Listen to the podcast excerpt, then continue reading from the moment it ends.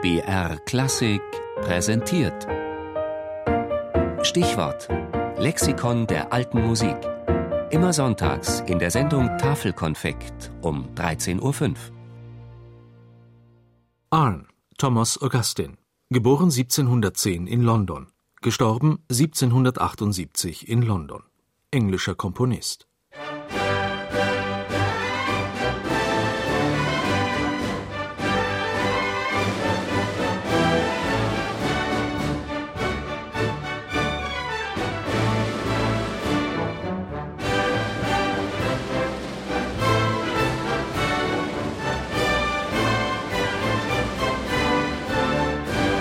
Rule Britannia.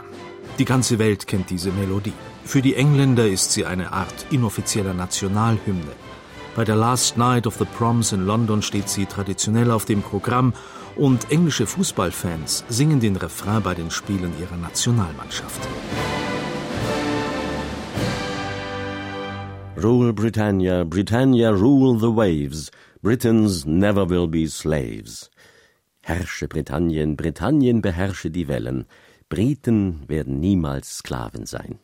Die immense Popularität dieser Melodie steht in keinem Verhältnis zur Bekanntheit ihres Komponisten. Hierzulande kennen seinen Namen wohl nur Freunde alter Musik. Thomas Augustin Arne.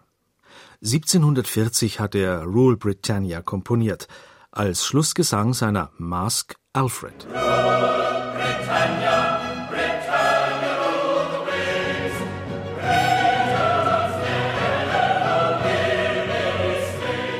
Bei allem Patriotismus seiner Musik, im anglikanischen England war Arne ein Außenseiter.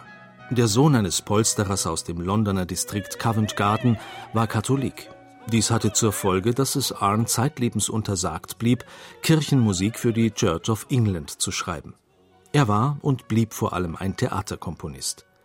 Hier profilierte sich Arne als der letzte bedeutende englische Komponist, bevor England erst wieder im 20. Jahrhundert durch Benjamin Britten eine führende Rolle in der Operngeschichte übernahm. Arne komponierte ein riesiges Repertoire an Opern, Masks und Bühnenmusiken, zumal für die Shakespeare-Produktionen am legendären Drury Lane Theatre.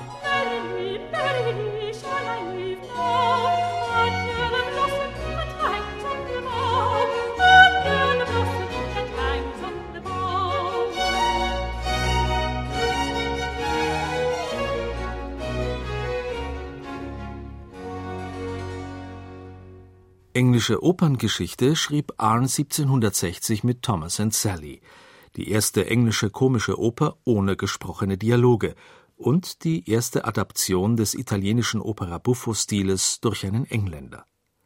Es ist ein Werk von italienischer Klarheit und von italienischem Klangsinn, und doch ist es zugleich very British. Wie schrieb doch der Essayist William Stafford im Jahre 1830? Die Musik von Orne war weder so kraftvoll wie die von Purcell, noch hatte sie die prächtige Einfachheit und feierliche Grandeur Händels, aber die Leichtigkeit und Eleganz seiner Melodien und die Farbigkeit seiner Harmonik machen seine Kompositionen in höchstem Maße anziehend. Wir dürfen stolz auf diesen Namen sein, der der englischen Musik zur Ehre gereicht.